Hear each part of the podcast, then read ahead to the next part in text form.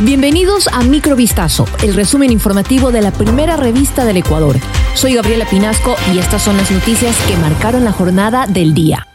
La Contraloría General del Estado detectó una serie de incumplimientos en los contratos efectuados entre consorcios privados y los gobiernos cantonales de algunas ciudades respecto a fotorradares. También se hallaron fallas en el cobro de multas a través de estos artefactos. La información proviene de los informes sobre los exámenes llevados a cabo entre 2013 a 2022 en los municipios de Cuenca, Esmeraldas, Loja, Santa Elena y Ambato. El análisis arrojó tres principales problemas provocados por la delegación del servicio público a consorcios privados, falencias en la gestión de cobro de multas, inobservancia de los términos contractuales y la ausencia de estudios técnicos, económicos y legales. Según el informe de la Contraloría, el 18% de los hallazgos de auditoría dan cuenta de falencias en la cobranza de las multas, lo que originó que los gobiernos autónomos no cuenten con recursos suficientes para programas de educación sobre seguridad vial y otras actividades que favorezcan a la comunidad.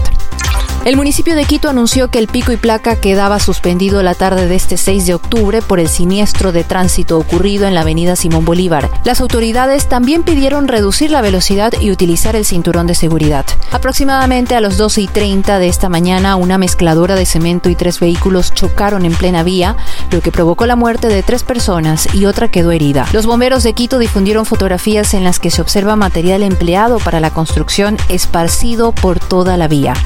La mañana de este viernes 6 de octubre se registraron nuevamente apagones en varios sectores de Guayaquil, pese a que el ministro de Energía y Minas ratificó que no habrían racionamientos de energía en el país. El ministro Fernando Santos Albite fue enfático en señalar que los eventos ocurridos respondieron a una reducción de la transmisión de energía proveniente de Colombia, razón por la cual se presentaron desconexiones puntuales en algunas zonas de Ecuador.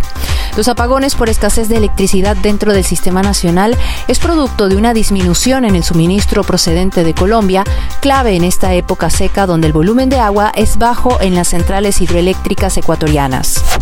El fiscal Genaro Reasco Bolaños fue asesinado bajo la modalidad de sicariato mientras se movilizaba en un vehículo a lo largo de la vía Tres Postes Jujan en la provincia de Los Ríos. El funcionario de 57 años laboraba desde hace un año y medio en Babahoyo y estaba al frente de investigaciones sobre casos de muertes violentas. Por el momento se desconoce si fue amenazado antes del ataque armado. El hecho violento ocurrió durante la tarde de este jueves 5 de octubre.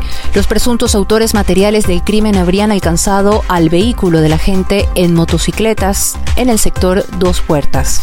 La Fiscalía General de Venezuela emitió una orden de arresto contra el expresidente del Parlamento Juan Guaidó, exiliado en Estados Unidos desde abril, a quien se acusa de varios delitos, entre ellos legitimación de capitales. El fiscal general de Venezuela, Tarek William Sapp, explicó que además de dictar la orden de aprehensión, tres fiscales designados para el caso harán la respectiva solicitud de alerta roja a la Interpol. Guaidó, un opositor que presidió el llamado gobierno interino de Venezuela, que fue reconocido por Estados Unidos y otros países, entre enero de 2019 y finales de 2022, también es acusado por traición a la patria, usurpación de funciones, provecho o distracción de dinero, valores o bienes públicos y asociación. Esto fue Microvistazo, el resumen informativo de la primera revista del Ecuador. Volvemos mañana con más. Sigan pendientes a vistazo.com y a nuestras redes sociales.